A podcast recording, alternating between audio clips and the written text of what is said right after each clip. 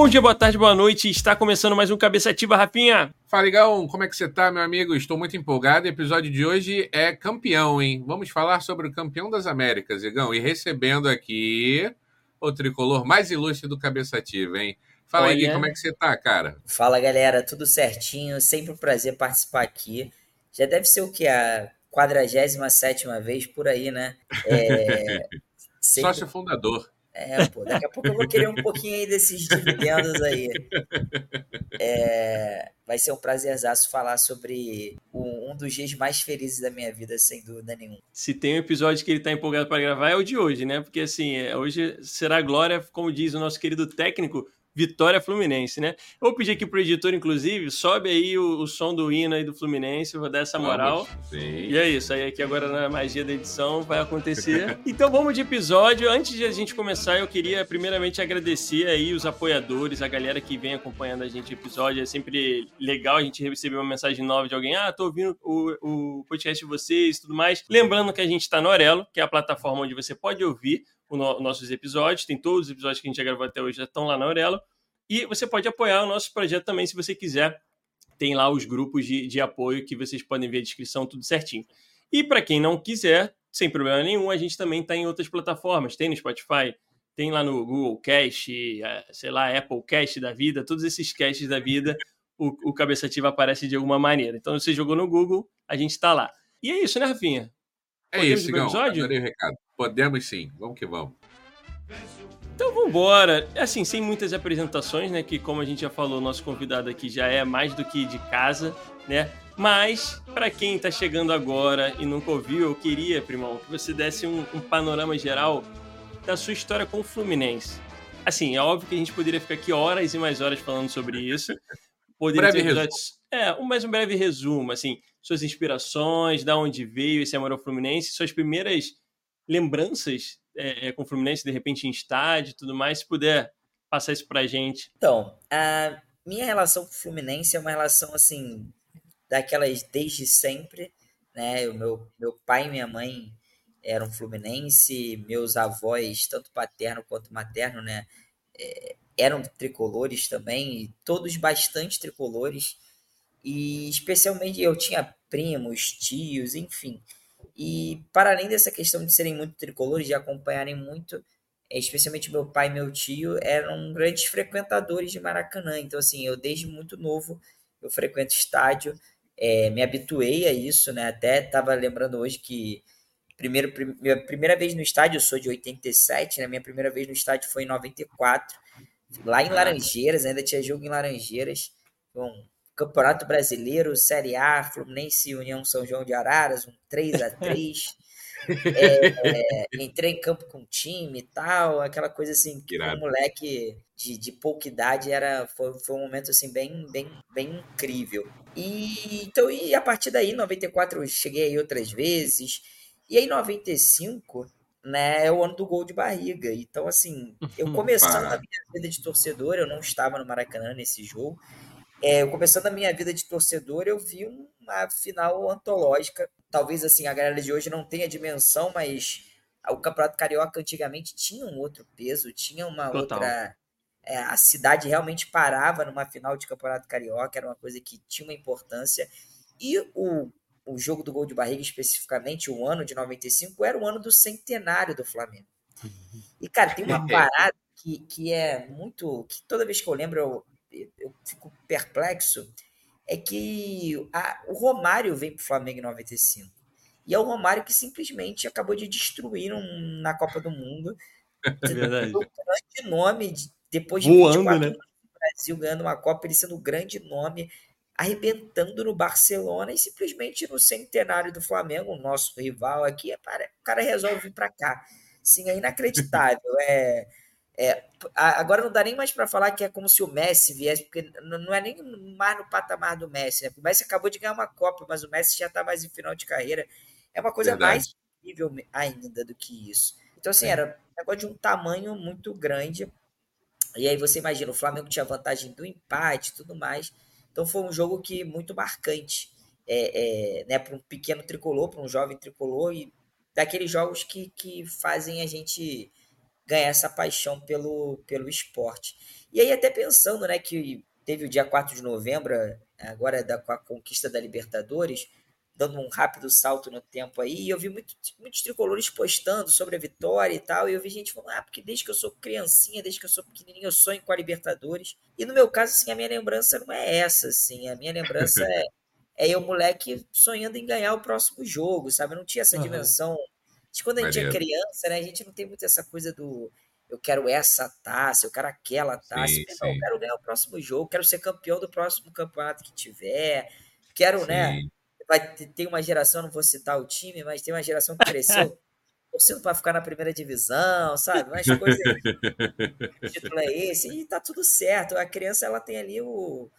Não tem muito essa, essa parada. E aí eu fui crescendo, né? Indo sempre ao estádio e até que eu, né, eu fico mais velho, maior de idade, começo a ser mais independente e começo a ser ainda mais viciado nessa arte de ir pro estádio. E aí vem a Libertadores de 2008. Aí sim, a partir de 2008 eu eu acho que todos os tricolores começamos a ter uma obsessão pela Libertadores, passa a ser de fato algo assim que a gente passa de fato aí sim eu pô, a partir de 2008, a partir daquele. Tava lá, né?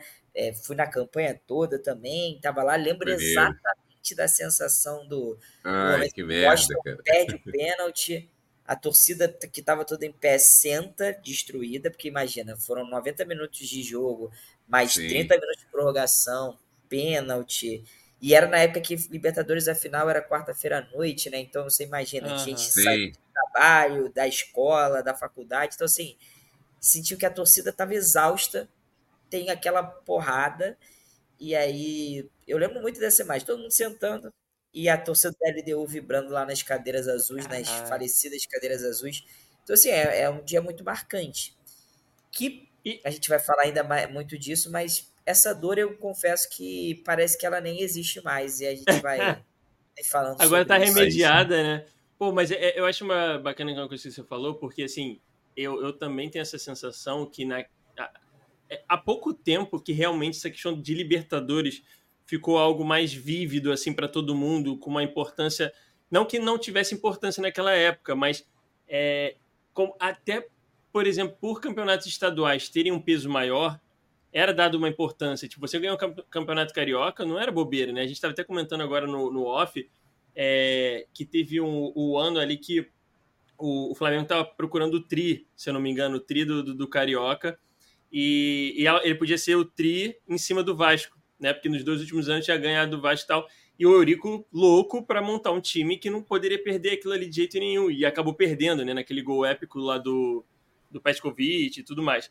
Então, assim, era uma outra dimensão e, e você chegar na Libertadores era muito difícil.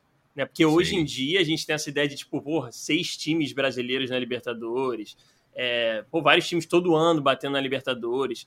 Eu acho que tem alguns anos aí que os finalistas, né? É, é, pelo menos um é brasileiro e campeão também, né? É... São cinco campeões seguidos brasileiros. Exato. Então, assim, tipo, hoje em dia é, é, quase uma obrigação, né? A galera que tá lá em cima estar na Libertadores e correr atrás do título e tal, tem, tem esse peso muito maior. Mas na época não era. Mas eu acho que depois que tem essa primeira participação, né, e você consegue avançar, porque também não era fácil você estar, enquanto muito menos você avançar, e, né, pô, naquela época, sei lá, o Boca era absurdo, né, tinha aquele Boca Juniors que é, é estrondoso e outros times e tal, então, chegando em 2008, quando vocês tiveram essa experiência ali, o Fluminense tinha um timaço, né, tinham vários jogadores incríveis Sim. ali, eu tenho um, um, um, cara que eu acho que nem era o titular direto, que era o Dodô, né? Mas eu lembro de uns gols que esse cara fez naquela Libertadores. Na Libertadores, é, na Libertadores. Sim, sim. Que Ele é surreal, um né? fora da área, um colei sem pulo. E, Isso, e, é. e, eu lembro que assim, o Dodô era conhecido por o cara do, dos gols bonitos, né? Sim, e ele não sim, sendo sim. titular e chegar ali e fazer aqueles gols também era absurdo. Mas vocês tiveram vários jogos épicos ali, né? Não foi, tipo, o último foi a tragédia, mas você lembra desses jogos assim? Acho que foi São Paulo, né? É, então, Boca. Que, que acontece? O, o, Fluminense, eu, por exemplo, 2008. 2008 é, foi a primeira vez que eu vi, e vi mesmo, né? Assim, ah, era, era pequeno. Não, eu não era nascido a última vez que o Fluminense tinha disputado uma Libertadores. Tinha sido em 85.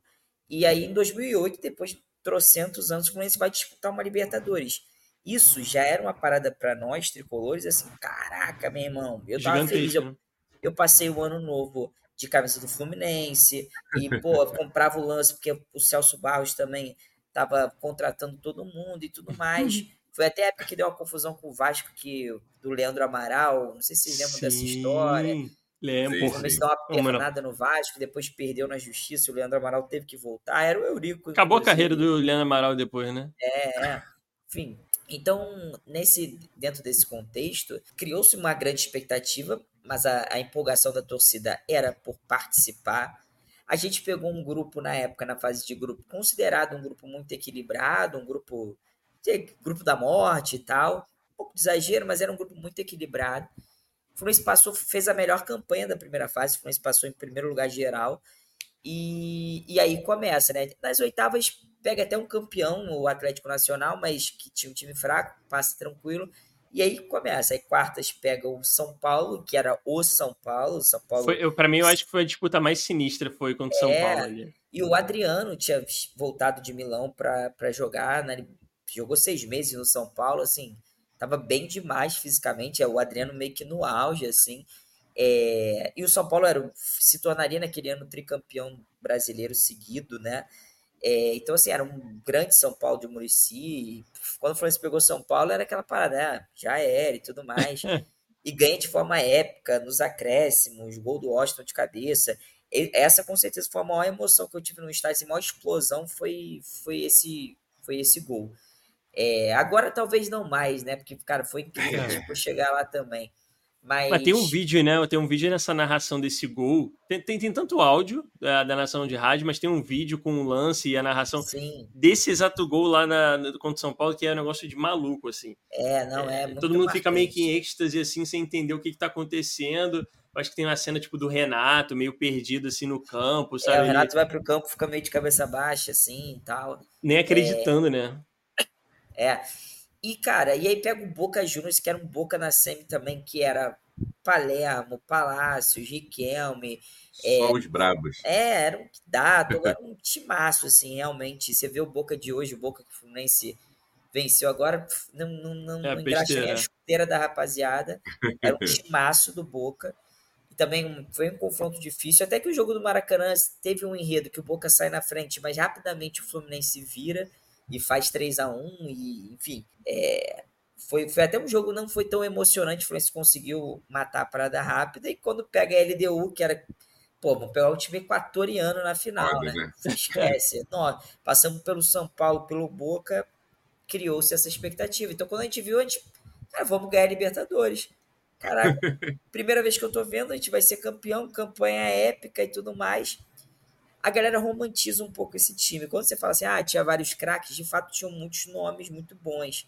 Mas esse time nunca foi um time equilibrado, nunca foi um time que, que fez grandes partidas. Pô, eu revi, me martirizei muito, mas eu revi esses jogos todos que eu citei aí, eu revi no YouTube várias vezes. Foi em São Paulo, foi esse pouco.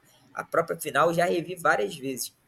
Cara, contra o São Paulo tem momentos assim pífios do Fluminense no Maracanã. Fica 20 minutos sem conseguir acertar três passes seguidos, sabe? O São Paulo amassando o Fluminense. Então, assim, é, são coisas que fogem um pouco da memória do torcedor. Você conversa com o torcedor do Fluminense mesmo, os caras que isso? Aquele time era show todo jogo, pô, esculache, e não era bem assim. Criou-se Tinha o Fernando Henrique no gol, né? A gente lembra é, disso. Que... que, aliás, fez uma Copa Libertadores maravilhosa aquele ano. Exatamente. O volante era o Igor, cujo apelido era Perigor, que era até Perigor. Esse cara era bem fraco. É, e o Renato então, que quis trazer, lembra disso? É, Ele bancou, bancou o cara, né? Doideira. Quando perde 2008, né? Quando, aí que quando a gente achou... Ninguém achou que ia ganhar. E quando falou, cara, é, acho que vamos ganhar, vai lá e perde. Aí ali, cara, ali que, que virou essa Abriu uma ferida, né?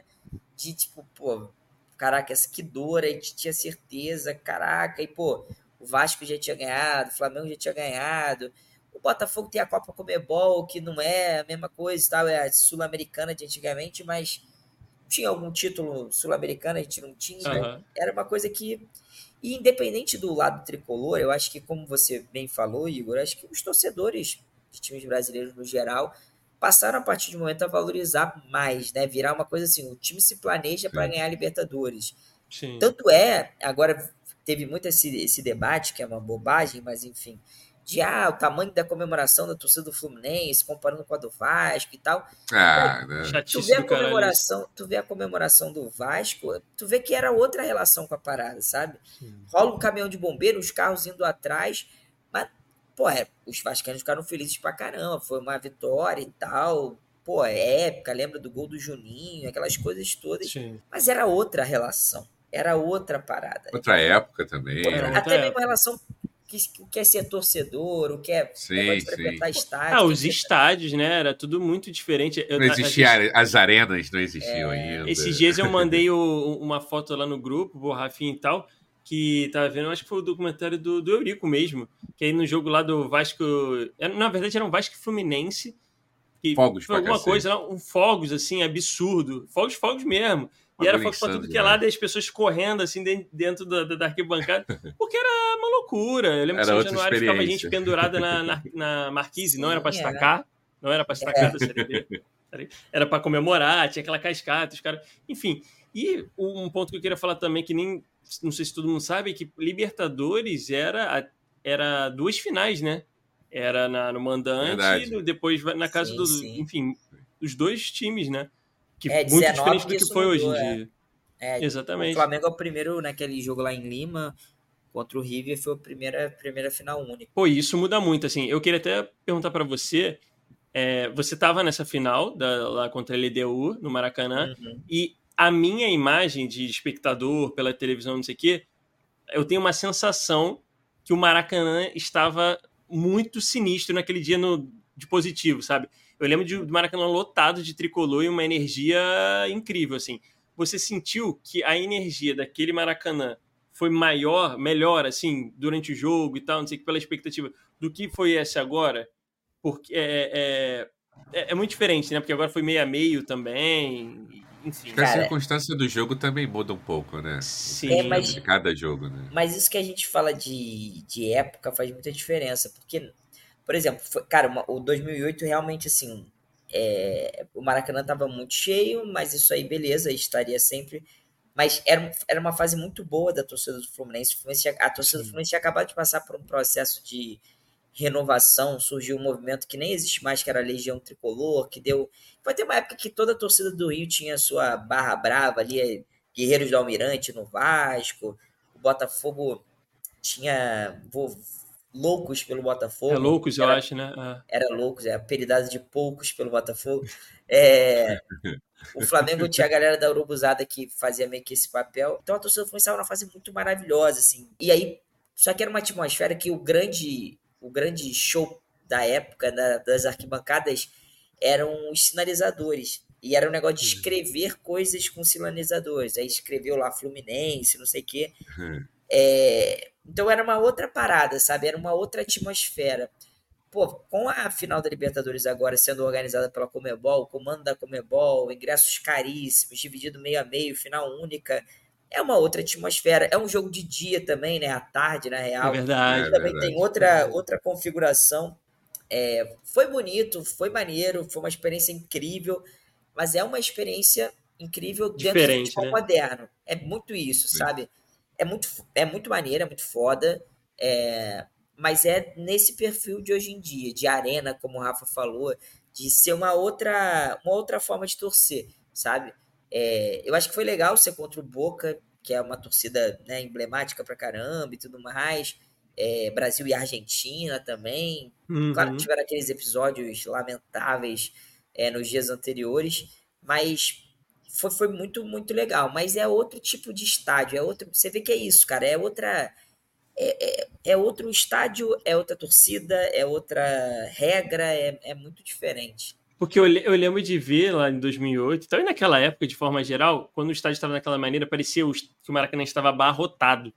Sabe? Ele, Sim, ele, você olhava de ponta a ponta, independente da, da câmera que mostrava, Porra, o Maracanã tava aqui e era só torcida do Flu, né? Porque o LDU, obviamente, pelo ladrão, né? Saindo pelo ladrão. E eu lembro daquele jogo, amigos Sim. tricolores malucos, gente comprando ingresso, porra, por preços absurdos na mão de cambista, pra, queria ir de qualquer maneira, fazendo loucuras para aquele jogo. Foi lindo, assim, a, a, torcida tinha aquela questão de sinalizadores e tal. E hoje eu vejo o Maracanã, mesmo quando o Maracanã tá lotado, eu não sei o que merda que é, que mostra a câmera lá e não parece que aquela porra tá extremamente lotado, sabe? Parece que é um Maracanã, é um, é um estádio extremamente grande e que você bota a pessoa naquilo ali que não dá aquela ocupação. E visualmente é uma sensação diferente, tá ligado? Porque, pô, tu viu um Maracanã abarrotado de gente, e aquela pressão, aquele eco da a música bombando, tu ouve a torcida do outro lado e responde. Não sei, cara, é, é, isso deve ter sido. É uma mudança muito complicada, né, pro futebol, assim, né? A gente perde muito na minha eu visão. Eu acho assim. assim, eu atribuo isso a duas coisas, Igor. A primeira delas é que hoje em dia existe uma setorização muito mais rígida do estádio. Antigamente, você, se você ia de arquibancada, você ia cadeira verde, amarela, branca, de um Sim. lado, de outro. Então, você, tipo, tinha essa parada de. Eu, o Fluminense ia atacar para um lado, jogo que não é contra um Flamengo, um Vasco, um Botafogo, né? Um jogo de torcida única, digamos assim, entre aspas. É, o Fluminense atacava para um lado, a torcida ia para aquele lado, atacava para o outro, a torcida ia para aquele outro. Tinha essa parada. Então, é, na hora de você se espalhar pelo estádio, as pessoas tinham possibilidades maiores. Né? Então, acabava que dispersava um pouco. E hoje tem muito mais regra também. Existe nenhum jogo no Maracanã, a capacidade máxima é vendida por questões de segurança e etc. Sabe? Então, também hoje em dia tem essa parada mais rigorosa que a gente, enfim, eu na minha cabeça não entra você construir um estádio, acho que você construir um estádio com a capacidade segura, né? E não ter uma capacidade e aí ter que não botar todo mundo. Uma coisa Sim. é uma fileirinha lá para né, a torcida visitante ter uma proteção, enfim. Exato. No caso dessa final, porque era setorizado, o pouco era lá na, de um lado, Fluminense de outro. Então, assim, não tem por que ter isso. É, eu, eu, ia só pegar o gancho do Gui para também ofertar aqui os meus dois centavos sobre o tema. Também não entendo muito como ele falou, mas eu acho que tem muito essa questão de hoje. Talvez naquela época seria, seria até um pouco mais irresponsável, tá ligado? Não Sim. devia ter um controle tão bom desse cálculo exato de qual é o limite máximo vai vendendo aí, sabe? é, só de lembrar assim, oito anos antes lá em São Januário, quando caiu a arquibancada. O, é. São Januário estava com uma capacidade extremamente acima do que é o, o, o, permitido, né? Hoje a gente bota São Januário para vender a 20 mil ingressos, tá ligado? É. Então, Ainda mais, imagina São Januário que, tipo, né, é de um clube mesmo. É, imagina quantos vascaínos não entravam ali pela janela, né, no sentido de porra, vai pro clube que eu te boto pra dentro, irmão. E aí Muita tu vai coisa, entrando, vai entrando. Muita coisa. É... Molecada, é, né? Ia fazer natação, futsal é... lá, ficava, com certeza ficava. O próprio, o próprio Eurico, ele, ele vira e mexe abria é, a, a, a roleta lá pra galera pra encher São Januário. E aí o bagulho ficava insuportável, assim. Eu lembro de jogo de Maracanã, por exemplo, carioca, assim, jogo contra o Fluminense, contra o, contra o Botafogo e tal e da arquibancada está extremamente lotada, de você ficar assim, Sim. assim, tipo, ombro a ombro e não conseguir se movimentar. Hoje em dia, isso no Maracanã, é muito difícil você ter isso. Por mais que, que as pessoas se aglomerem, fiquem ali e tal, mas assim, não é, não é o mesmo a mesma coisa que era, né? Mas, enfim, voltando ao Flusão voltando. aqui, voltando, voltando ao Flusão, falamos um pouco ali de 2008, da sensação e tal. Chega agora, Fluminense, nessa Libertadores. Diniz vem fazendo um trabalho aí e tudo mais. Pode falar. Eu, eu queria te cortar, Igor, porque claro. eu realmente não tenho memória e conhecimento, lembrança. Eu queria saber como é que foi. A, você, pelo que eu entendi, você queria chegar na competição desse ano. Eu queria saber nesse ato aí entre entre as duas. Eu não lembro. O Fluminense chegou perto, o Gui, nesse período. É, chegou a jogar, de, tipo, né? Não, jogou, mas eu digo, chegou alguma semifinal, não lembro. Foi como é. é que foi essa experiência? Que acho que foi durante esse período que começou, como a gente discutiu aqui, que começou o fascínio, a obsessão, né? Nesse período chegou perto de alguma coisa? Deu uma esperança em algum momento ou não? Então, é, é, tem uma parada que foi uma dor dupla na, na derrota para a LDU, que o Fluminense, acho que vocês vão lembrar bem disso, é, teve aquela clássica fala do Renato, do Renato Gaúcho, de que o Fluminense, depois que fosse campeão da Libertadores, ia brincar no Brasileiro. Caralho, é, essa sim. pegou legal. É, e aí, né, o que aconteceu é que o Fluminense não ganhou a Libertadores e o Fluminense estava brigando pelo rebaixamento no Brasileiro. Então, no final das contas, a gente, ao mesmo tempo que a gente perdeu a Libertadores, não, né, pô, a conquista não veio esse ano e nem vai vir ano que vem. O Fluminense não estará na Libertadores ano que vem. Isso era muito dolorido depois da gente ter né, sentido esse gostinho e tudo mais. E aí, para não perder muito tempo, 2008, então a gente lutou contra o rebaixamento. 2009 foi aquela campanha épica contra o rebaixamento também, de novo. Jogo lá no Coxa? Isso, exatamente. Uhum. O Fred, com o Fred, Fred com o Conco e tal. E, só que aí em 2010 vem uma nova fase do Fluminense. Aí que o Fluminense é campeão brasileiro em 2010. E aí disputa a Libertadores em 2011. É, é eliminado. Só que assim, a Libertadores de 2011, que é o brasileiro de 2010 é o do Murici. Né? O Fluminense sendo Sim. campeão brasileiro depois de muitos anos. E aí o Fluminense vai para a Libertadores, reforça um pouquinho, Unimed, né? Aquela coisa toda. Só que tem o um famoso episódio, o Fluminense começa muito mal a fase de grupo, tem o um famoso episódio do Emerson Sheik hum. no, no, no, vestiário, cantando ah, cantou música freio e tudo mais. Ah, e antes disso, na real, antes disso tem o Murici pedindo demissão, falando que tinha rato nas laranjeiras. Caraca, é Caralho, é verdade. lembrava, é verdade. Então, no momento que o Fluminense tinha meio que assim, pô, fomos, campeão, fomos campeões brasileiros depois de muito tempo, voltamos para Libertadores, com dinheiro pra caramba. O Celso Barros, imagina, o Celso Barros é, é, torcedor do Fluminense e tinha a bala da Unimed. Então ele Sim. falou: meu irmão, vou gastar o que tiver que gastar, a gente vai ser campeão da Libertadores e tal. Trouxe vários medalhões. E aí o, começa a dar tudo errado no ano do Fluminense. O Murici sai, Aí o Fluminense escolhe o Abel para ser o treinador, mas ele tem um tempo de contrato, então vem o Wenderson, que é um cara Nossa, até então desconhecido, que era tipo um treinador lá. Era para ser tipo o que é comum até hoje em dia. Ele era para ser um auxiliar técnico permanente. Esse cara que, quando demite o treinador, é o cara que vai assumir Sim. por um tempo. E nessa, o, o Sheik é mandado embora no vestiário, mas o Fluminense consegue uma classificação épica para as oitavas foi um jogo lá na, no, contra o Argentino Júnior, lá no Diego Armando Maradona, que é o estádio deles. O Fluminense tinha que fazer dois gols de diferença e ainda torcer por um outro resultado. Deu outro resultado, o Fluminense ganhou de 4 a 2 com um pênalti no final, enfim. Coisa épica e fomos para as oitavas e fomos eliminados. É, aí, só que aí o brasileiro de 2011 é aquele que o Vasco quase é campeão, né, pede pro Corinthians e tal. Sim. E aí o Fluminense volta, o Fluminense termina em terceiro aquele campeonato Aí volta a disputar a Libertadores em 2012. E aí sim, foi talvez o ano que o Fluminense mais falou assim, cara, esse ano vai. O Fluminense contratou direitinho. Uhum. O Fluminense tinha um time titular muito forte, um reserva muito equilibrado. Só que aí o Fluminense é, acontece uma parada muito curiosa, que o Fluminense é campeão carioca ganhando do Botafogo, sendo que o Fluminense ganha o primeiro jogo de 4 a 1 era a época que o Maracanã estava fechado, então era um engenhão. O Fluminense ganha de 4 a 1 o primeiro jogo do Botafogo. Pô, já era. Essa época, é época que tinha o Deco? Que o Deco sim, veio ou não? Foi, né? Deco.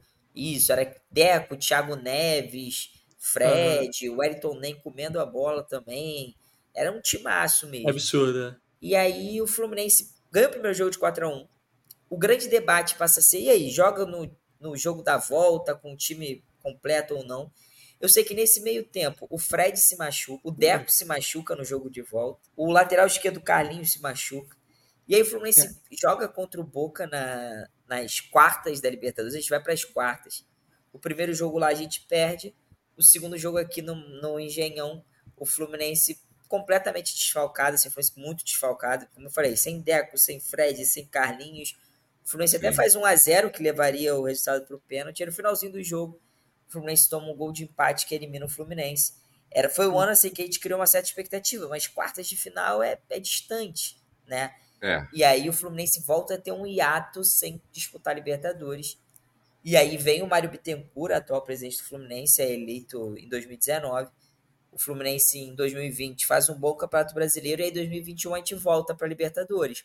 Mas aí com um time muito fraco, em meia pandemia, até por pouco não chegou longe. A gente foi até as quartas.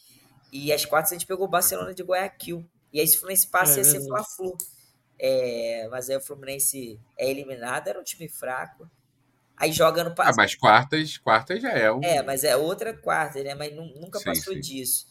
E aí, ano passado, aí a gente classifica para Libertadores, para pré-Libertadores ano passado. O Fluminense se reforça mais, um time ainda mais robusto. Aí criamos uma expectativa muito grande. Veio o Felipe Melo, William Bigode, que eram atuais campeões e tal. Sim. Só que o Fluminense é eliminado pelo Olímpia na pré-Libertadores. E aí. É ali que a magia começa a acontecer, né? Porque no vestiário desse pós-eliminação para o Olímpia, o Felipe Melo puxa a palavra e fala assim: ó. essa derrota de hoje é o início da caminhada do nosso título do ano que vem. Tenho certeza que é, essa derrota a gente vai aprender muito com ela para que ano que vem a gente seja campeão. E aí isso é falado no vestiário, porque hoje em dia tem essas coisas. Acredito que o Vasco, os outros times também têm de bastidores. Bastidores? Tal, é. é. Então a gente acompanha isso. Então, assim, isso é falado até Maneiro, hoje né? várias vezes. Estigou, né? estigou, né? É. Maneiro. Mas sem dúvida nenhuma, o, o que vai ser o, para mim, sem, o diferencial, o que muda o patamar do Fluminense é a chegada do Fernando Diniz. Mas assim, vocês têm que agradecer. Bom, agora uma, uma pausa aqui, né? O Fluminense, ah, ele precisa agradecer ao Vasco da Gama. Aquele Voltando, elenco horrível do Vasco da Gama. Bom, a gente tem que voltar a ter a relação de amizade, como na época de Eurico, entendeu? Vasco e Fluminense. Sim, Por quê? Não, brincadeiras à parte, né? Porque tem que lembrar aqui que o técnico do Fluminense era técnico do Vasco, do rebaixado Vasco. E o, o Diniz era, era técnico do Vasco antes de, de Foi por umas três rodadas, né? Foi por umas quatro, cinco rodadas, Igor. Menos passou também. lá.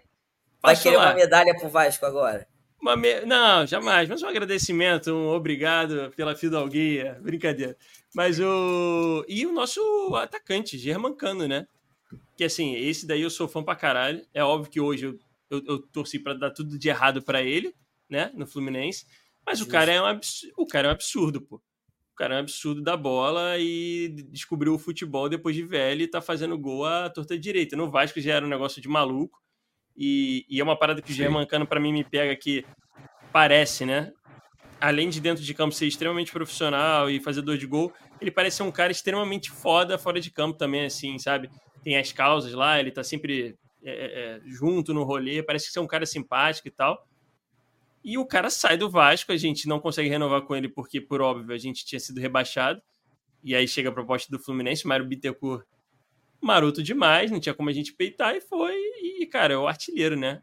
Mas, um mas a, a, história, a história que eu ouvi é, é que, tipo assim, obviamente o Vasco tava mal de grana e tudo mais e que o Vasco achou que também não valia a pena. Tipo, o Vasco vacilou, o Vasco vacilou. Se é, não me então... engano, em algum momento, não sei se o Fluminense, depois desse momento que eu falei, chega mais forte, mas acho que em algum momento ele estava dando preferência ao Vasco, mas ele queria um aumento lá. O é, Vasco então, não tinha bala na agulha. Não eu ouvi, eu estava ouvindo a entrevista dele. do Jorge Salgado, acho que foi do Jorge Salgado aí para um podcast desse da vida, né? E ele tava falando que, cara, era meio que inviável, porque, tipo, o salário do Cano já era um salário alto para o time do Vasco na época. E quando ele cai para a Série B, obviamente a folha reduz para caramba e tudo mais, e não, não tinha como dar um salário maior para ele. E, pô, o Fluminense chega com, com, uma oferta de time de Série A e não tinha Sim. como bater, tá ligado? E, mas ele falou que o Cano foi extremamente profissional do início ao fim, entendeu? E, tipo assim, o Cano não sai é, puto com o Vasco, não teve uma, uma rixa, uma... foi tipo, mano, a gente não consegue cobrir, o time tá indo pra Série B e o, o... Na verdade, foi para. Agora eu tô em dúvida. Foi para a Série B? Não, não a gente não conseguiu subir. É, exatamente, isso, a gente isso, não conseguiu não, mas subir. Tem um episódio que o Cano perde uns pênaltis decisivos e tudo Sim, mais. Sim, tava aquela. Quando, quando ah, ele saiu, a torcida não estava muito empolgada com ele, não. Sim, sim. sim. Mas, mas assim, coitado, não né? empolgada com nada do Vasco. É, é, o time era horroroso, né? Porque assim, o Cano é magnífico, mas, porra, no Fluminense ele tem com quem jogar bola. Né? É, Naquele é. time do Vasco era um negócio que era tenebroso, pô. O negócio não, não saía é, nada a, dali. Até o perfil de jogador dele é um cara que ele depende um pouco né, do, do, do conjunto e tudo mais. E eu acho que também existe uma parada no futebol que nós torcedores temos, é que a gente ama rotular o jogador. Então, assim, Sim. parte da torcida do Vasco, naquela reta final da Série B, que, pô, claro que eu acho que hoje em dia todo mundo olha para o que aconteceu com o Vasco e com o Cano e avalia de uma maneira diferente, mas aquele Vasco ali era uma era um engodo, né? Era uma horrível. é o, o famoso Midas reverso, né? Tudo que gostava é, é, o próprio Diniz, né? O Diniz, eu lembro que é, os tinha... vascaínos falam assim, pô, cara, eu tava gostando, mas era meio óbvio que não tinha como a parada evoluir muito, porque, é. enfim, tinha material humano, né? Como é que a galera fala. E não é só material humano, é o clube administrativamente estava um caos e isso atrapalha Sim. demais, assim, sabe? E, e eu acho que foi, foi quase que um comum acordo, sabe? É caro, não está entregando tanto em campo, criou-se esse rótulo de pipoqueiro no momento grande, que é esse que é, essa que é a parada que eu acho que, a, que as torcidas no geral, tá? Tem essa coisa de a torcida adora apontar assim, ó, esse aí não é jogador de jogo grande, tudo mais. É, teve Já até um episódio logo, rec né? recente na torcida do Fluminense que o, o Marcelo foi no essa semana foi no Charla Podcast, né, que tá bombadão sim, e tudo sim. mais. E aí ele falou assim que quando ele chegou no Fluminense, ele, ele três jogadores chamaram muita atenção dele. E aí ele falou do John Kennedy do André, que já era uma coisa esperada. E o terceiro jogador que ele citou foi o Martinelli, que é um volante do Fluminense, que esse ano foi muito contestado e que em determinado momento a torcida começou a falar assim, ah, bonzinho, mas jogo grande, hum. some. jogo grande, bota a fralda, se esconde tudo mais. Caralho. E ele cresceu muito nessa reta final do, do ano. E, porra, o Marcelo falou que quando chegou, falou assim, esse maluco. E o Marcelo falou assim: ó, ele é, é, jogador de nível Europa, ele tem qualidade nível Europa. Esse cara vai embora, ele vai, não sei o quê. Mas a gente tem essa. A gente se apressa em botar uma pecha nas pessoas. E aí eu lembro. Até o próprio muitos... Marcelo sofreu um pouco com a torcida, né? É, antes do, do, do, título consagamentar. Chegou a ser vaiado no tipo, Maracanã. Tipo, e é surreal, né? Tipo, é, o Marcelo surreal. com a história que ele tem, né? A torcida, tipo, já descartando, ah, não, não joga mais bola e que não sei o quê e tal, enfim torcida é, é, é como esse né? movimento de torcida. E aí o Cano, cara, muitos, muitos vascaínos é, falando comigo assim, isso aí é pipoqueiro, a gente vai ver, final, sim, jogo sim. grande. E logo que ele chega, ele já decide a final do Carioca no passado. é, ele mete dois gols no primeiro jogo e um no segundo contra o Flamengo. O Fluminense é campeão carioca depois de mó tempão também. Como você falou, fora de campo, ele é um cara maneiro pra cacete mesmo, é um cara engajado. É, pô, aquele lance lá da, da bandeira LGBT lá no, no jogo do Vasco foi. Foi pô, aquilo ali foi foda. história. Depois, ah, sabendo dos bastidores, então, foi mais incrível ainda. Era uma parada que o clima tava uma merda por conta disso, o grupo bem rachado. E Leandro Castanha fazendo aquelas declarações, e ele, que era o uh. capitão, né? E ele. Pá.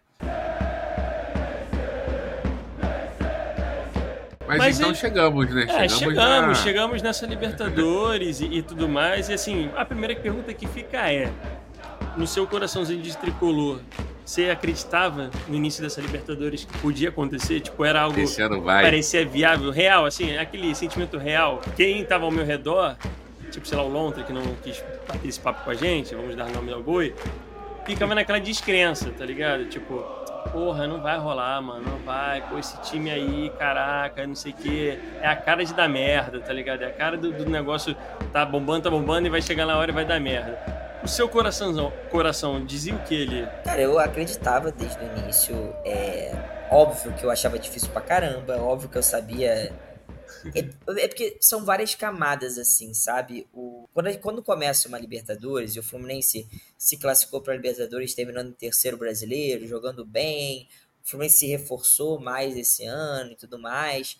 É, tem, tinha esse atrativo de Nis a gente começa o ano confiante, com esperança e tal, mas é, é tudo ainda muito distante, sabe? Aí, tipo, ainda vai ter o sorteio de grupo, aí depois sorteio o grupo, mas sei lá como é que tá o Esporte Cristal, o The Strongest, o, o River Plate a gente tinha uma ideia, mas, sabe, aí tu vai... O momento que a gente para e fala assim, cara, eita, acho que vai, acho que a gente tem tudo para conseguir. É quando o Flamengo é eliminado. É, o Fluminense tinha sido eliminado pelo Flamengo na Copa do Brasil, né? É até um jogo que eu fui nesse jogo, né? E tava conversando com uns amigos meus lá na, na porta, até num, num churrasquinho assim que a gente tava comendo. e eu virei para um amigo meu e falei, cara, isso era o jogo de volta já, tinha sido 0 a 0 o jogo de ida contra o Flamengo. Eu falei, cara, se o preço que a gente tiver que pagar para ser campeão da Libertadores fosse eliminado hoje por esses caras, eu pago tranquilo. e, e meu amigo falou, cara, com certeza, cara, com certeza. Então é isso. Aí quando a gente foi eliminado, a gente falou, cara, é isso. Foi o preço que a gente teve que pagar para ser campeão lá em novembro. E aí quando o Flamengo é eliminado, é, não que se fosse Fla-Flu, ah, com certeza o Flamengo ia ganhar, né? a questão não é essa. Cara, se pode ser Flamengo ou Olímpia, eu prefiro mil vezes o Olímpia. O Olímpia é, é claro, mais fácil, é, é, é, outra parada. E parece que o caminho abriu pra gente. Mas esse ano, cara, eu não sei se. se eu não sou um cara. não sou um cara muito sei lá, eu não sou muito místico, Superstioso. não. Uhum. Mas ao mesmo tempo sou pra caramba, né? Porque eu também vou com a mesma blusa e tal. Que eu lembro de estar tá conversando aqui, eu, minha mulher, meu filho, e a gente tem muita brincadeira de ah, o que, que você quer? Qual seria o café da manhã perfeito? Ou janta perfeita? Qual seria a viagem perfeita? A gente fica muito conversando assim, e aí, às vezes, ah, qual o seu maior desejo? O que, que você quer? Não sei o quê. E aí eu lembro do Tom falar um negócio bonitinho, a Amanda falar um negócio incrível e tal. E eu falo assim, cara, eu pensar, o cara é Libertadores, mas vai ficar feio, eu vou falar isso. aí, diante da minha demora, a Amanda falou: você quer que a Fluminense seja campeão da Libertadores, né? Eu falei, pô, amor, é o que eu quero. Era uma coisa assim, sabe? De, de a gente sim, só falava sim. disso, nós tricolores, assim, entre a gente, só falava disso antes. A torcida criou uma música que, né, vamos Exato, tricolores, é. chegou a hora, vamos ganhar a Libertadores, e a gente cantava aquilo de um jeito, era uma coisa que. Maria. Um mantra mesmo. Então, assim, foi uma energia porque, é claro, quando a história dá certo no final, tudo faz é sentido. É lindo, mas, exato. Obviamente que quantas vezes eu já devo ter faz... feito isso, ter sentido essas coisas e não rolou, e aí eu esqueci. É. Mas o fato é que, racionalmente, eu achava que era possível. Racionalmente, eu achava que era difícil, né? É difícil, mas pode acontecer. Se tinha Sim. um ano para a gente ser campeão, era esse ano, assim, era um ano que a gente tinha possibilidade, tinha um time forte e tudo mais. E, cara, depois que acontece, é. É especial demais da forma que foi, o time que foi, jogando a bola que jogou, da forma que joga, com os personagens que tinha, assim. É, é, foi muito maravilhoso e a sensação que dá é que 2008, assim. Hoje eu tava pensando nisso, assim. A gente ia gravar né? aqui. A gente ia gravar aqui, eu fiquei né, pensando assim nas coisas todas. E eu falei, cara, hoje, eu posso falar assim, talvez tenha sido bom perder 2008 para ganhar agora, do jeito que foi, da, da forma que a Fluminense lidava com, com a Libertadores por conta de 2008. Exato. Foi muito bom, foi, foi um bálsamo, assim, acho que a gente vai falar mais precisamente do dia, né, daqui a pouco. Sim. E aí, cara, foi uma coisa, assim, uma emoção gigantesca. Ó, antes de é, chegar no é dia... É, né, com certeza, é um negócio incrível, assim, eu olhando agora de fora depois, é um negócio meio perfeito, né, tudo bem encaixadinho. Mas Sim. antes de chegar no, no, dia, cara, assim, primeiro tem um 5 a 1 no River Plate, que se tem algum momento que também dá um êxtase, um êxtase ali de, tipo, acreditar, imagina que aquele jogo ali tenha sido uma virada de chave, que você meter um 5 a 1 no River Plate não é pouca coisa, é um negócio marcante, aquele, independente. Aquele período ali o Fluminense estava jogando muito, cara, muito, muito. Ele decaiu depois um pouco. É, é isso foi engraçado, né? Depois daquele é. jogo, deu uma decaída, né? Mas até aquilo ali, aquele jogo então foi tipo um ápice, assim, né? E a, a vinda do Marcelo também tem um peso, não tem? Tipo assim, você recebeu um cara que, porra, ele é multicampeão pelo Real Madrid. Toda essa relação. Pô, é uma, é uma estrela do futebol. Chega decidindo um Carioca, né? Porra decidindo em cima do Flamengo. Tem um gostinho Sim. especial ter esse cara nesse time, né? Com certeza. E, e é aquilo que a gente fala, né, cara? O, um, um, time, ele se torna um time campeão, né? Agora, todos esses meninos aí que nunca tinham ganhado uma Libertadores ganharam e tudo mais. E ter essas figuras que já ganharam muita coisa, que são experientes, agrega muito para esses moleques. Eles já passaram por aquilo ali, eles já sabem mais ou menos como funciona. Você imagina para um moleque desse de 20 e poucos anos olhar para o lado e o Marcelo tá do teu lado, né? A tranquilidade, a confiança que isso não passa, o... é, é importante para caramba isso. Então, o Marcelo, aí eu, eu tinha esquecido desse fator. Para nós, tricolores, a chegada do Marcelo, antes mesmo dele jogar, antes mesmo dele, como o Rafa falou, decidir lá o, o Fla-Flu do Carioca, um golaço que ele faz. Absurdo aquele jogo. Né? É... Antes mesmo daquilo, cara, pô, chega um cara de primeira prateleira, claro ah, mais velho, a gente não sabendo direito, é. direito fisicamente como estava, mas um cara que é muito diferente. Bola né? ele um tem. cara que, que é que, que, pô, é multicampeão e tudo mais, então aquilo ali dá uma confiança, aquilo dali dá um peso muito grande. E exatamente na posição, desde o ano passado, o Fluminense jogando bem, você quer, pô, não tem lateral esquerdo, não tem lateral é. esquerdo. Pô, aí tu vai lá e traz o Marcelo. Esquece, pô, era posição, era tudo perfeito, sabe?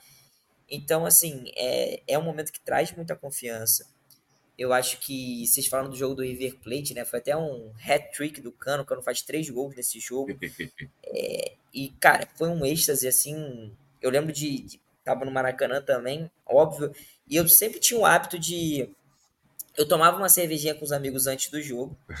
ia pro jogo, era, esse jogo foi aquele jogo da Globo, né, nove e meia da noite e tudo mais, e quando acaba o jogo era casa, né, porque, pô, tarde pra caramba, dia seguinte, professor, Sim. tem que acordar cedo pra caramba. Esse jogo, eu falei, cara, eu tenho que tomar cerveja com os moleques depois, porque eu preciso conversar sobre esse jogo. Eu preciso, pô, a gente ficou lá no Mané, vendo os lances, tomando cerveja, caraca, o que aconteceu? Essa resenha é muito irada, mano. O que, que, a gente presenciou, sabe? Que coisa maravilhosa, que, que momento mágico. E já tinha tido, né, o, o próprio 4 a 1 no Flamengo foi muito mágico, assim, sim, foi incrível. Sim. E o Fluminense tinha feito um na semi do Carioca um 7 a 0 no Volta Redonda também, que foi uma coisa assim, uma atuação de gala. Né? É, e, e a gente, tipo assim, cara, a gente está tá diante de uma parada que não é normal, sabe? Um time que não é normal. E isso dava muita confiança, né? E aí, enfim. E aí o, a, veio a oscilação, veio o medo, né? Uhum. Embora seja super normal no futebol a oscilação, e Sim. especialmente ali o Fluminense perdeu três jogadores do lado esquerdo ao mesmo tempo, então, que era o Alexander, que estava jogando muita bola, tava jogando pra caralho. Não voltou a jogar a bola que estava jogando antes. Então, tinha o Alexander, perdeu o Marcelo e perdeu o Keno. E que, que na final da Libertadores aí mostrou quanto o Keno é importante. Então, assim, Sim. o Fluminense perdeu um lado esquerdo todo e é normal oscilar. E aí, enfim, ficamos ficamos um tempo mal, que é o tempo que dá um medo, né? Falando, caraca, é nesse meio tempo que vem a Copa do Brasil, que a gente é eliminado pelo Flamengo. E aí tu começa a falar assim, caraca, jogo grande, a gente, pô, não consegue, cara. Chega, gente vai até um ponto e cai, como é que vai ser e tudo mais. E, e eu acho que a gente retoma a confiança exatamente no jogo contra o Inter, que é um jogo contra um timaço, que tinha acabado de se reforçar, tinha eliminado o próprio River Plate um River Plate mega reforçado, porque da primeira fase para a segunda o River Plate traz uns quatro nomes assim muito fortes, é, abre os cofres mesmo, e aí o Inter consegue eliminá-los, a gente vai pegar o Inter mais para frente e toma, perde um jogador expulso no Maracanã, consegue ainda assim um 2 a 2 um gol do Cano assim que é, que é cano total, um gol que qualquer atacante do mundo perderia porque ia tentar dominar, girar e que seria o certo mesmo seria o normal, sabe? O melhor atacante tentaria de alguma forma proteger para dar um giro. O Cano pega de primeira, assim, é uma coisa louca, assim. O maluco é um psicopata do gol, sabe? E, é o isso. Marcelo fala, né, que o Cano é isso, ele vai chutar a bola e não reclama não, se botar o filho dele na frente dele, ele vai chutar o filho também, vai chutar. Ele Porque, é um, mano, ele, é um ele, ele, tem um senso do gol, de, de onde tá Sim. tá essa porra, que é um negócio de maluco. E é um toque, tá ligado? Ele dá um toque e chuta, é. ele nem domina, é um negócio surreal. Ele é e muito é um... eficaz. E é um entendimento também que a, a, o ofício dele é esse, né, cara? Se você não é chutar, isso. a bola não entra. Se você não chutar, Sim. não desvia no cara e entra. Então ele tem muito essa noção. Então é. é porra, o cano é, é sacanagem. E aí no Beira Rio, uma virada épica, o Fluminense com cinco atacantes em campo, mas com uma certa organização, que é sempre um mérito do Diniz. O time era, organizado. E o Fluminense vai lá, faz um, faz outro e, porra, tamo na final. E tem um detalhe, né, que, que a gente não comentou até aqui, que é muito bizarro e que é muito incrível e torna esse título ainda mais bonito. Que é assim, a gente não sabe quando vai ter uma final no Maracanã, né? É... Parece muito normal o Fluminense ter disputado na final no Maracanã, mas foi uma Verdade. sorte absurda, porque a, do cacete, a, é. agora vai ser final única e, meu irmão, vai não vai voltar Lima, a ser Maracanã. Quito. Então, é, vai ser é, já, já foi né? a segunda né, há pouco tempo, teve aquela que foi Palmeiras e Santos, e né? Santos. Né? É, mas ali foi diferente porque foi no meio da pandemia é. e a gente tinha um presidente que foi o único que aceitou receber o jogo, né? Sim. Foi uma coisa meio tosca, que, que aquela Libertadores é a Libertadores do e que teve E que teve público, né? Teve público é, que não era para ter, mas teve, mas, né? É, mas é. teve, assim. É, mas foi ali, foi por acaso, né? Mas hum, vai ser difícil é, acontecer de novo, assim, com essa parada, com essa, né, essa coisa do time da cidade cair, Maracanã, a gente e tal. Então, Sim. sem dúvida nenhuma, foi dar, dar uma coisa mais especial ainda. Então, quando a gente chegar na final, que vai ser no Maracanã, é como se a gente falasse, caraca, chegamos. É tudo voltando, né? O, o, os astros se alinharam, né, cara? É isso. Ah, a sensação é essa. Os astros se alinharam. Não é um negócio simples, sabe? Mas aconteceu. Pô, e, não aí... tem como não pensar nisso, né? Porque cai o Flamengo pro Olímpia, tem até aquele vídeo épico lá do, do cara falando: Ê, pegamos o Olímpia! Esse vídeo é maravilhoso. Cai o Flamengo, cai o Palmeiras. O Palmeiras eu acho que cai pro, pro Inter também, não é? Não, o Palmeiras cai pro Boca na semi. Verdade, verdade, verdade, verdade. Então era, era fase. E, pô, eu queria muito que fosse o Boca, assim, entre Palmeiras e Boca. Sim. Para ser de outro país, pra, acho que é a final, dentro das possibilidades, né? Fluminense Palmeiras. Claro que eu prefiro. Pô, mais histórico, né? Porque é, é, menos time, né? Mas eu queria preferir o Boca porque é, é uma final entre um time brasileiro e um time argentino, Fluminense e Boca. É uma coisa bonita, assim. Então, quando se forma essa final, cara, honestamente, chega a final, assim, é um êxtase. Caraca, não acredito, aconteceu. Puta que pariu, que pô, que incrível e tudo mais. A partir daí, a parada começa a ser ingresso. Será que a gente vai conseguir? Porque muda tudo, né? Ah, é. eu, sou, eu sou sócio da primeira categoria que tem lá, mas tem 48 mil nessa mesma situação que eu e a Comebol disponibilizou 20 mil para torcida do Fluminense. Caralho. Então, assim, caraca, aí passou a ser essa preocupação. Eu tenho que estar tá lá, eu tenho que estar tá lá, eu tenho que estar tá lá, ingresso, ingresso, ingresso, ingresso, ingresso pô, no dia que marcaram para abrir lá o horário e o dia, era exatamente assim, talvez o único horário na semana que eu não tinha como me dividir. Eu estava em sala, como eu poderia estar em. Já em outros momentos eu peguei ingresso mesmo estando em sala, mas era numa turma especificamente de um projeto específico que a galera paga por fora, que é uma aula que, tipo assim, eu fico o, o tempo inteiro falando, não Focadaço, é uma aula que eu, né? que eu vou lá, boto uma parada, dou um tempo para eles copiarem, ou que eu posso tocar bola, não, uma aula que, pô, a galera tá pagando por fora, é um projeto específico para o ERJ, uma parada meio, enfim. Aí tive que falar com pessoas para fazer isso para mim e tal, mas aí, enfim, fiquei sem ingresso, né, no primeiro momento. Isso, cara, foi eu chorei, sabe? Foi porque como eu falei, a minha relação de torcedor é no estádio. Eu não tenho uma relação que é só simplesmente ah, ver o time, ver o jogo, eu não sei, eu não sei criar uma situação, estava até pensando nisso. O que seria para um torcedor que não é, não tem essa relação que eu tenho com o estádio, o que seria eu não ver o jogo no estádio? Sei lá, talvez seria você ver um jogo em que um quarto da tela tá apagada, você não vê o lance direito, sabe? É tipo sim, isso. Sim, sim. É uma parada que não seria completa para mim, sabe? Não seria.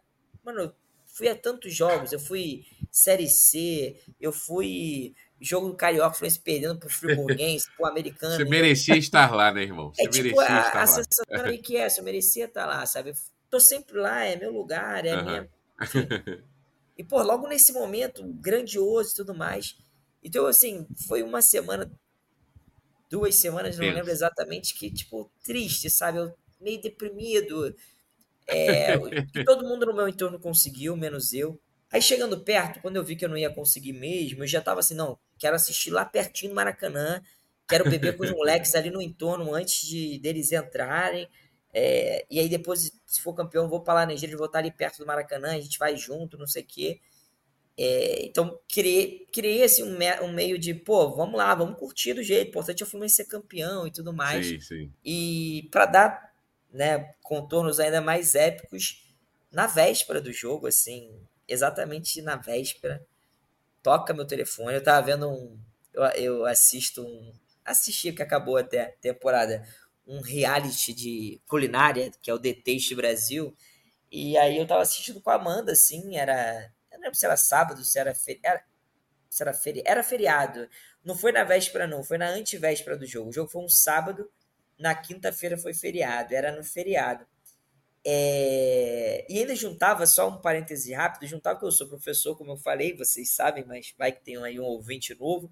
Sim. É... E domingo era Enem, né? Era sábado, final da Libertadores, domingo Enem, Caralho. e domingo a prova de Ciências Humanas. Eu dou sempre um aulão de véspera num dos colégios que eu trabalho. Então, de manhã eu iria para o cinema dar aula e depois iria para o jogo, né? Era o que eu, pô, desde sei lá quando eu sonhava com esse dia. E um dos amigos meus que, que, que a gente assiste jogos sempre juntos e tal, é o coordenador desse curso. Então, assim, a gente sempre imaginou, cara, a gente vai dar aula e vai estar tá com a cabeça já lá e vamos sair direto. Então foi aquela parada que eu planejei um ano inteiro e não ia acontecer. Eu ia dar aula, mas depois eu não ia pro jogo e tal. E aí na quinta-feira, eu sentado no sofá, é, assistindo o programa, toca o telefone, é meu primo. que é dessa família que vai comigo no estádio desde sempre, né? É, que eu chamo até de meu melhor amigo de Maracanã, esse é o cara que pô, mais foi pro Maracanã comigo na vida. Ele falou: Ó, tem o ingresso do meu pai, meu pai não vai poder ir no jogo, porque, enfim, não conseguiu ninguém para ficar com a minha mãe, e ela precisa ficar com alguém, e ele falou: Cara, eu vou ficar com ela, dá meu ingresso pro Ki. Fiquei naquela assim, não podendo comemorar muito, que, pô, chato meu tio não poder ir e tudo mais, mas, meu irmão, feliz pra cacete. Né? Oportunidade né? do caralho. Pô, e, pô, não, não precisei pagar preços absurdos. É, foi no setor da torcida do Fluminense, enfim. Puta, é, foi perfeito. Assim. E aí, pô, a partir dali, cara, foi nesse momento, é muito engraçado isso, foi nesse momento que eu falei, pô, vai ter a final, vai ser no Maracanã, o Fluminense vai jogar essa final, eu estarei lá. Que eu falei assim, caralho, e se perder? Eu tava tão com essa possibilidade. Em nenhum momento eu tinha parado para pensar. Eu estava tão confiante, era tudo tão uhum. é, vitorioso. Perfeito, assim, né? É, que quando eu consegui o ingresso, que a parada se aproximou, que a final se materializou, se tornou algo palpável, eu falei, caraca, pode perder, futebol e tudo mais, o Boca é um time com uma tradição enorme e tudo mais.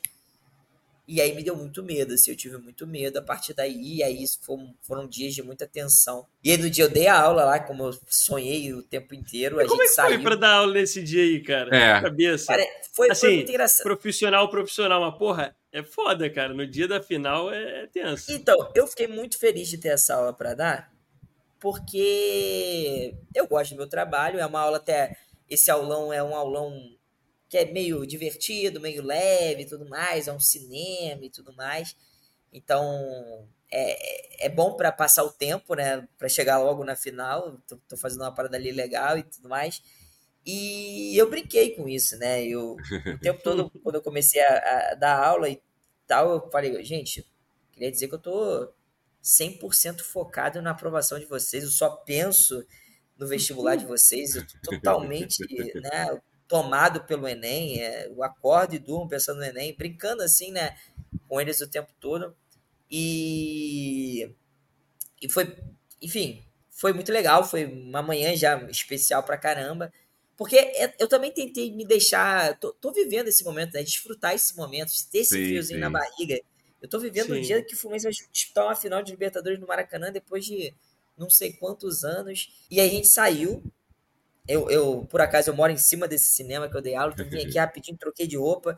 A gente almoçou aqui junto, eu e mais dois amigos que íamos ao jogo, a gente almoçou aqui perto, porque Maracanã já tava um caos desde cedo no entorno. E aí fomos para lá, e aí foi, foi só assim, né? Vitória atrás de vitória. Chegamos no entorno, não pegamos trânsito, foi tudo certo, não sei o quê. O clima tava meio tenso lá fora, a gente chegou a tomar mais duas cervejas lá na, nos arredores do Baródromo, que é um bar maravilhoso que tem aqui no, pertinho do Maracanã. Sim na Praça Niterói. E aí, vamos, cara, vamos entrar logo, porque, enfim. evitar é, qualquer coisa, né? Evitar qualquer problema, qualquer parada, porque o ingresso também era, era um aplicativo no celular específico só para o ingresso, que aí tu tinha aquilo lá. Enfim, cara, vamos entrar, né, para evitar. Imagina, se rouba o meu celular, eu tô fora da final, sabe? Tipo, vamos, vamos entrar. E aí a gente, cara, quando entra, é até legal contar isso. Eu tava muito tenso. Porque ao mesmo tempo que eu tava desfrutando e tudo mais, eu tava assim, cara, será que eu vou conseguir entrar mesmo? Será que depois de tanto tempo eu meio que, pô, não vou no jogo, não consegui ingresso, não consegui, eu consegui e vai dar tudo certo, o ingresso vai funcionar, vai ser tudo certinho. Será? Enfim, eu tava com muito medo, assim. Eu só ia relaxar quando eu entrasse. E, cara, quando eu entrei, eu tive uma explosão, assim, de, de adrenalina. Eu saí correndo igual um louco e Foda. comecei a vibrar, assim, ah, tipo, igual um maluco mesmo. Eu tô dentro, porra, eu tô dentro. Assim, uma parada assim, uma catarse mesmo. Eu acho que muitas emoções estavam acumuladas dentro de mim, né? Sim. Quem faz terapia entende um pouquinho isso. Às vezes a gente não consegue, parece, a gente nem percebe, a gente tá ali juntando, juntando o, todo, toda a minha tristeza de não, de não conseguir ir no jogo, é, toda a minha ansiedade pelo resultado, tudo estava ali dentro de mim. Quando eu entrei, cara, eu botei. Que quando eu me. Quando eu voltei a, a, ao meu estado normal, estavam seguranças vindo na minha direção. Falei assim, meu irmão, volta, tu tá indo numa parte que não pode ir. Eu tava passando de uma parte que não podia, porque eu não vi nada na minha frente. Eu só vibrei, gritei, com alucinado. Cara, com certeza eu tive um pico de pressão, me deu uma pontada na cabeça absurda. Assim. Caceta. Foi, foi, eu não tenho problema de pressão nenhuma que eu saiba, né?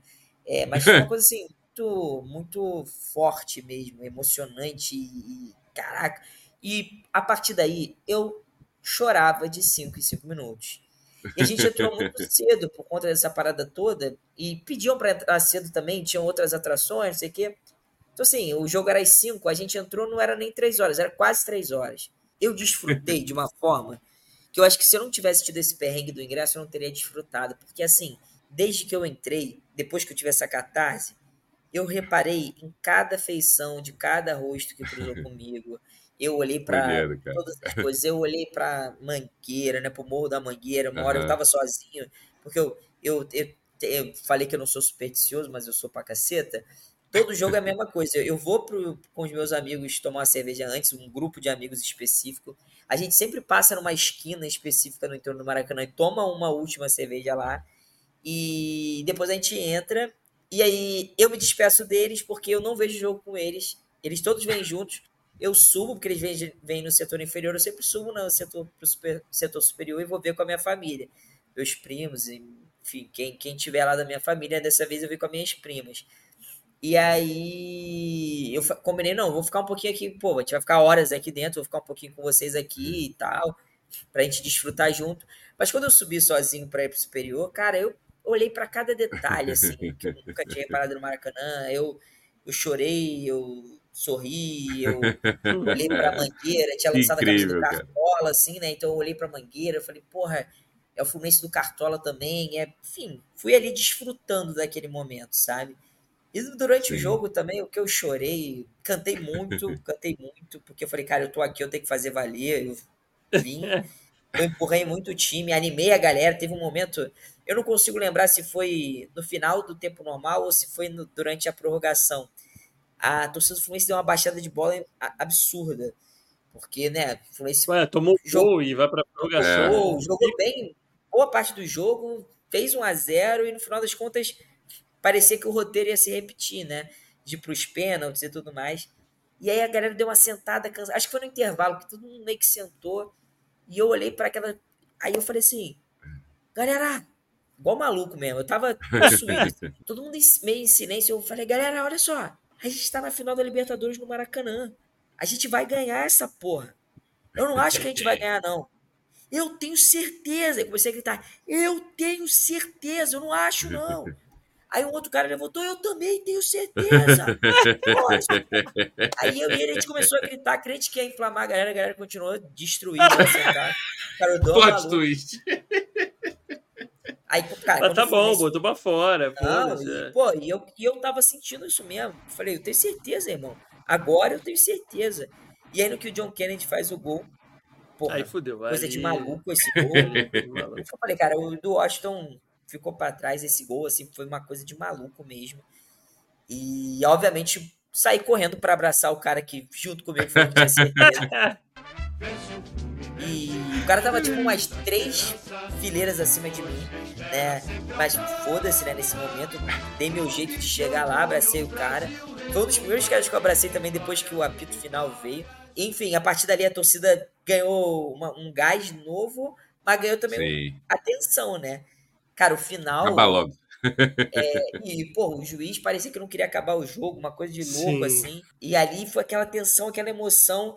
E, e rolou uma parada muito bonita também, que eu pensei, toda criança que passava por mim, e tinha muitas crianças no Maracanã, eu pensava no meu filho, né?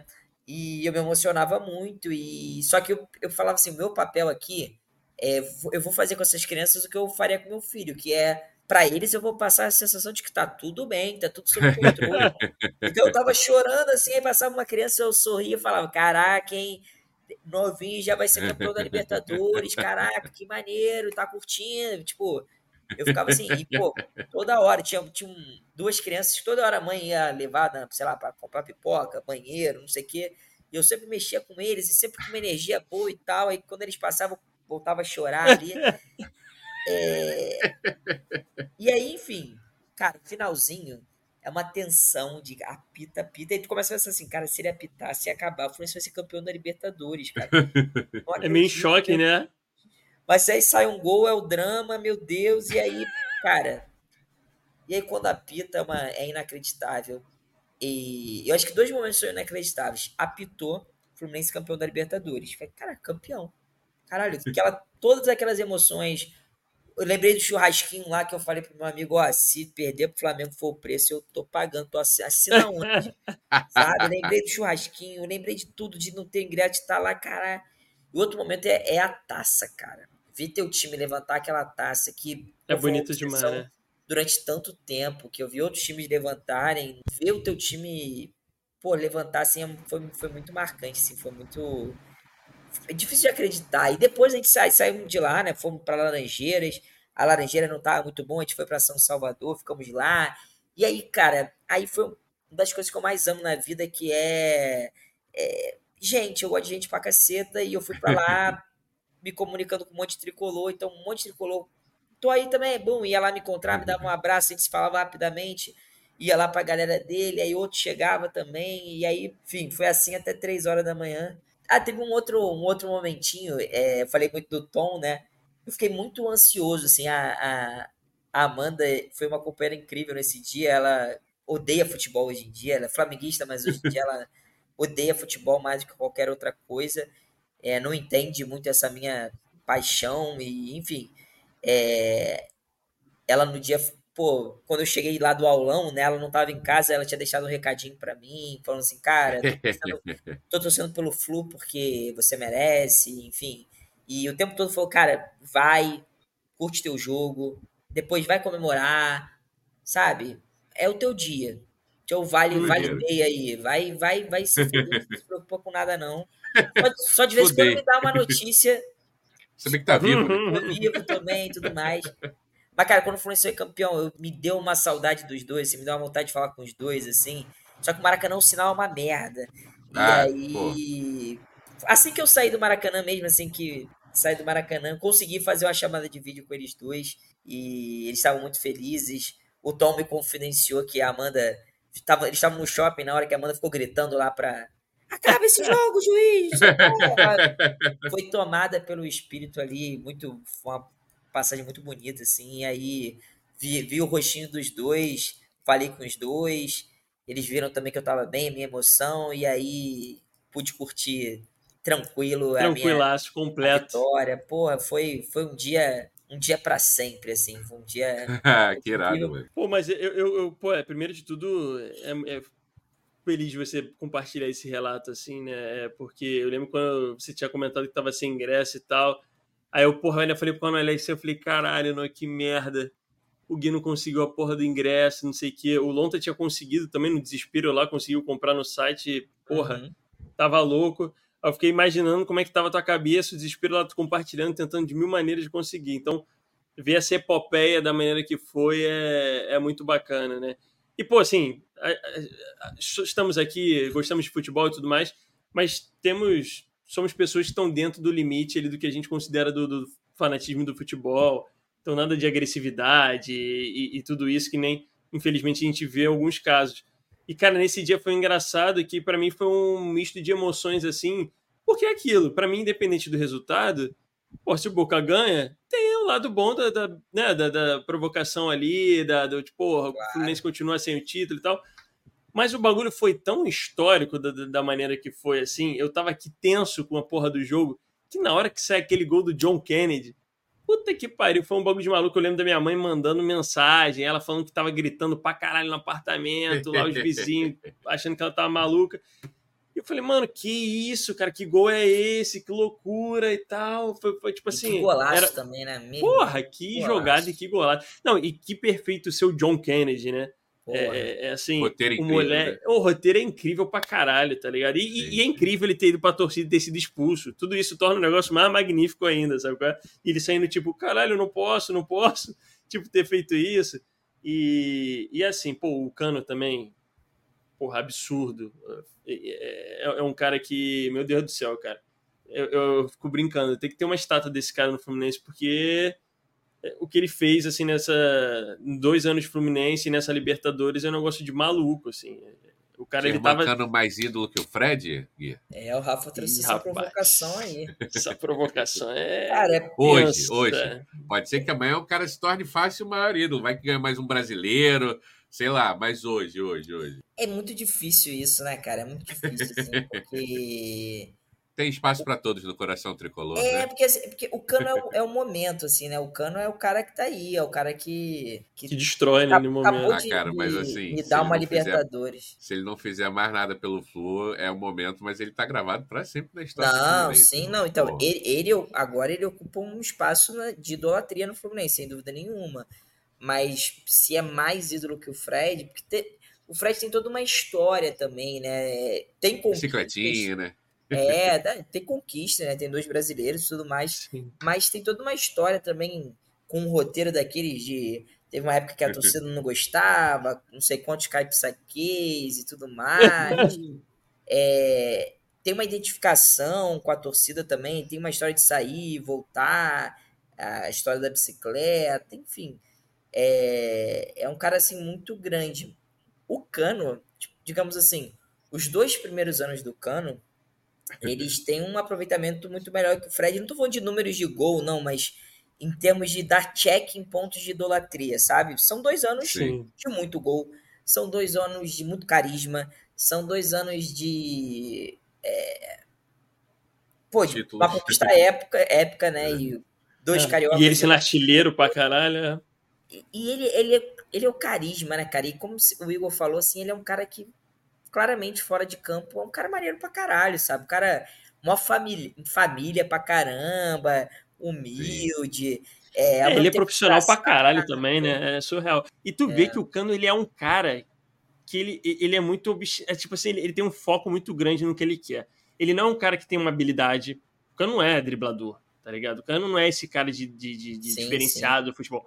Mas ele é um cara que ele é raçudo, tá o tempo inteiro correndo atrás da bola e é um cara que, porra, é matador nato. Então, tipo, tu vê o jogo do Cano, pô, o cara é argentino, mano. Jogando contra os times River Plate, Boca Juniors e tal, e partindo para dentro, e não tá nem aí, quebrando a bola, tá ligado? É, é, é, é, um cara que ele é diferenciado, é um profissional diferenciado, é um ser humano iluminado, assim, sabe? É, enfim, futebol é incrível. Mas muito obrigado, Gui. Muito obrigado, Rafinha. Vou passar para Rafinha, mas depois deixa a palavra final pro Gui aí. E esse episódio especial, especial aqui para Fluminense. E depois não venham falar que cabeça ativa é clubista, é clubista entendeu? Ah, cara, só agradecer o, o, Gui aí por ter compartilhado com a gente toda a história e emoção do dia. Foi uma narrativa muito emotiva. Eu fiquei aqui realmente muito feliz por ele e por todos os nossos ouvintes tricolores. Eu não sei se eu não tenho certeza se eu torci pro Fluminense, mas com certeza eu não torci contra. Com certeza eu não torci contra. E ao longo do jogo, obviamente, eu quis que o Fluminense fosse campeão. Porque é isso, a gente tem uma opção de amigo tricolor. Pô, o futebol comigo foi um negócio que mexe tanto com a nossa paixão, então fiquei bastante feliz com a vitória dos tricolores. E é isso, cara. Obrigado, Gui, por ter compartilhado. E a palavra final aí desse episódio incrível é sua. Pô, galera, obrigado. Foi, pô, prazerzaço é, falar desse dia, né? Lembrar de, de coisas é, é sempre bom. Se vocês quiserem uma vez por semana fazer isso, eu faço.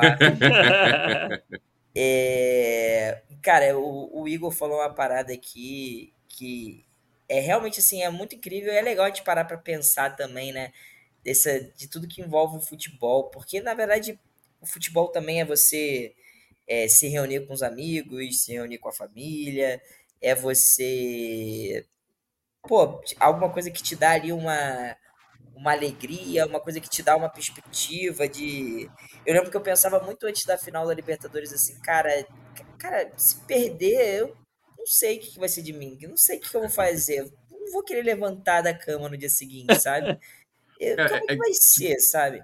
E ao mesmo Só pegando tempo... esse, teu, ah, pegando fala, esse teu fala. gancho, Gui, da tua experiência com o cara, né? Que outro contrato social que a nossa sociedade tem que você pode abraçar um desconhecido aos prantos, feliz da vida. Uma normalidade, né? Você não tem oportunidade de fazer isso nunca, tá ligado? É muita Perfeito. emoção, é muito foda, tá ligado? E não é um, né? Eu devo ter abraçado mais 18 pessoas naquele dia que eu não conhecia.